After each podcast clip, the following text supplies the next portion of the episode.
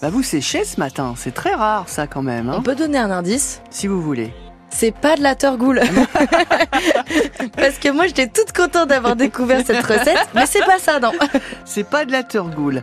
Là, on est sur une préparation, euh, on en trouve dans les boulangeries, mais sans les pommes. Si vous voyez ce que je veux dire. C'est très bon, c'est pas compliqué, euh, pas du tout compliqué à faire. Mais c'est comme on rajoute des pommes, du coup, c'est un. Voilà, c'est normand avec un autre mot devant. Qu'est-ce que c'est d'après vous? Est-ce qu'on a une bonne réponse? Je vois que ça appelle, je me retourne vers Caroline. Alors, voyons voir, voyons voir. Non, toujours pas. Ah, si Si, si, si, si, si. A priori, c'est bon, ça devrait fonctionner. C'est bon, Caroline? Bonjour, Marie-Françoise. Ah non, c'est Marie-France. Oh, Bonjour, pardon. Caroline. Euh, non, moi c'est Stéphanie. Ah voilà. génial. Alors, euh, au moitié d'Alonne, quelle est votre réponse? Ben, c'est le, c'est le flan, Bah ouais. mais c'est plus facilement appelé clafoutis. Ah, c'est aussi appelé flan normand. On va écouter la réponse. Bravo, c'était bien le flan normand que l'on recherchait. Il ne manque plus qu'à passer à table. Eh oui, oui, oui. Alors le clafoutis avec des cerises, mais on peut le faire avec d'autres, euh, Euh, d'autres, moi, fruits aussi. fais- Hein. Moi, je le fais avec des pommes. Eh ben oui, mais vous avez le droit. Il n'y a pas de problème, vous avez tout à fait le droit. Bon, ben c'était pas simple hein, ce matin-là. Elle était pas très gentille, notre hockey France Bleu. Hein. Ben, J'avais trouvé dès, dès le début. C'est pas vrai. oh, bon, ben, c'est bon. Ben, vous êtes génial.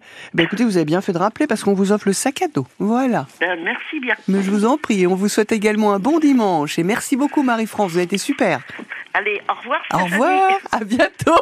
Au revoir. On va marquer une petite pause, on revient tout de suite. Oh, on a un Johnny Hallyday qui arrive. On part sur la route tous les matins entre 7h25 et 8h40 sur France Bleu Cotentin. Lundi matin, c'est Monsieur Falzar qui nous accueille. Monsieur Falzar, c'est Hervé qui confectionne des jeans dans la Manche. Nous serons dans son atelier à Chanteloup pour suivre les étapes de la production d'un jeans normand. Tu veux un Falzar de qualité dans la Manche? Adresse-toi à Monsieur Falzar. À lundi. Le 7-9 France Bleu Cotentin. Le 7-9 qui se poursuit avec euh, votre chronique Vue du ciel, avec euh, euh, une femme absolument à, découvrir, Cecilia Payne, une astronome anglo-américaine. Mais pour le moment, pour tous les fans de Johnny Hallyday, voici un cri sur France Bleu Cotentin. On m'avait rien donné, pas même une bonne étoile, un nom qui trace une ligne d'orgueil. J'ai dû prendre des coups, éviter des balles, oublier comment cloue le cercueil. J'ai goûté la violence, oui bien avant la tendresse. J'ai connu la souffrance, l'errance la détresse. Les illusions perdues à s'en frapper la tête. Ce que je suis, je l'ai arraché à la vie. Ce que je suis, je ne suis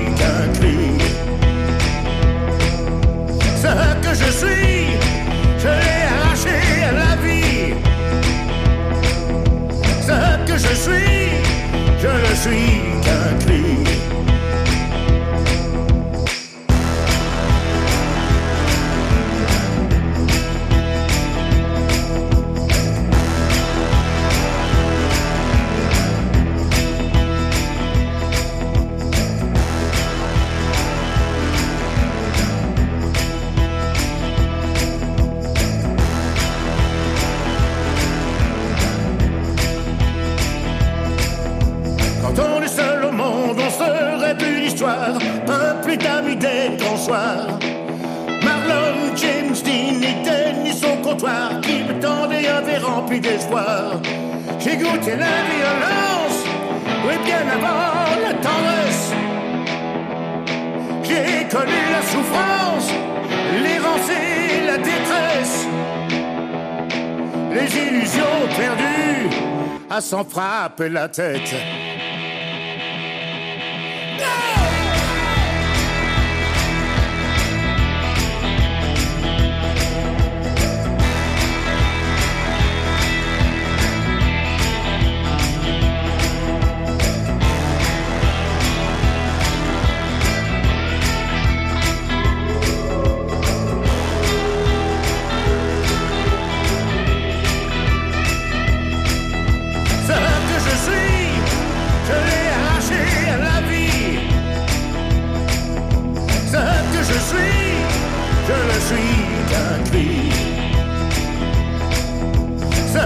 Je suis, je l'ai arraché à la vie. Ce que je suis, je ne suis qu'un cri. Un cri, c'était Johnny Hallyday sur France Bleu Cotentin. Il est 8h moins 10. 3, 2, 1. Boosters ignition. Et c'est le retour de notre chronique Vue du ciel sur France Bleu Cotentin. Vous savez, c'est tous les week-ends, samedi et dimanche, avec Clara. Bonjour. Bonjour. Clara Renouf, médiatrice scientifique au Planétarium L'Univers dans La Hague. Et vous allez parler d'une certaine Cecilia Payne, c'est ça? C'est ça. Déjà, Stéphanie, Mm. savez-vous de quoi sont composées les étoiles? Alors, si je suis bien les cours que vous me donnez depuis quelques mois maintenant, de gaz Oui, Ah. très bien. Et plus précisément, d'hydrogène, d'hélium et de quelques autres éléments présents en petite quantité. Eh bien ça, on le sait grâce aux travaux d'une astronome anglo-américaine, Cecilia Payne Gaposchkin, dont je vais vous parler aujourd'hui. Mhm. Elle naît en 1900 à Wendover en Angleterre. Elle étudie d'abord la botanique et décroche une bourse en sciences naturelles qui lui permet d'étudier à l'université de Cambridge. C'est après avoir assisté à une conférence sur l'étude des éclipses qu'elle a une révélation et qu'elle décide de consacrer sa vie à l'astronomie. Elle est diplômée en 1923, mais comme les postes de chercheurs sont à l'époque fermés aux femmes, Mm. elle part aux États-Unis à l'observatoire de l'université Harvard. Et donc là, si j'ai bien compris, elle va étudier les étoiles. C'est ça. À l'époque, les scientifiques pensent que les étoiles ont à peu près la même composition que la Terre. Sauf que Cecilia Payne va découvrir, euh, grâce à ses recherches, que les étoiles sont plutôt majoritairement composées d'hydrogène, ce qui en ferait en plus l'élément le plus abondant dans l'univers. Ah, C'est pas rien comme découverte, hein Et non, elle remet vraiment en question tout ce que l'on pensait connaître de l'univers à l'époque, ce qui forcément ne va pas plaire beaucoup.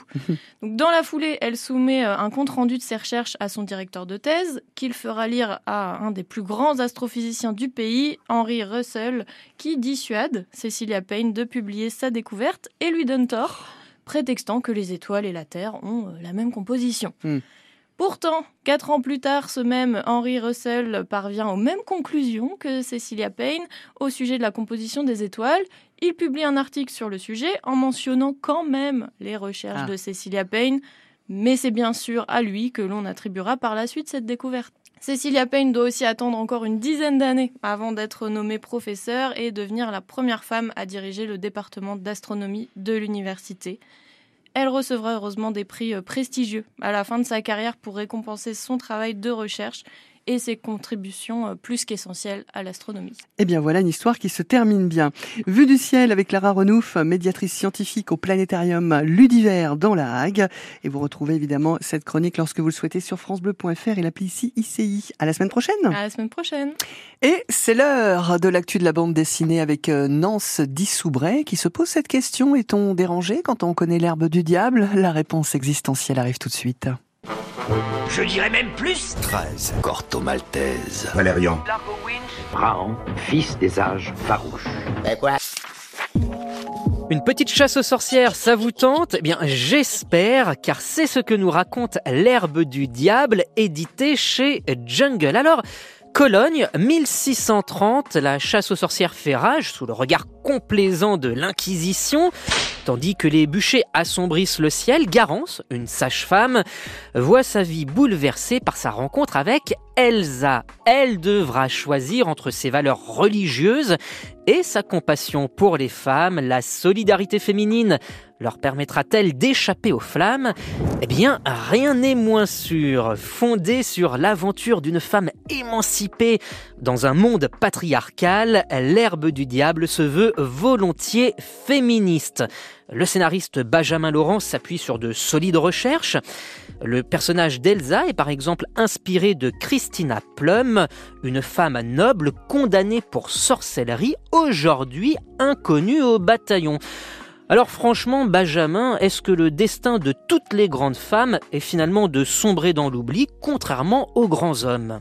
Ah oui, alors c'est une question euh, euh, assez compliquée. Je, je sais pas. Honnêtement, je, je sais pas du tout. Il y a surtout eu un énorme conflit entre elle et chirurgiens après, et c'est vrai que bah, l'histoire a retenu plus euh, les chirurgiens, les grands chirurgiens.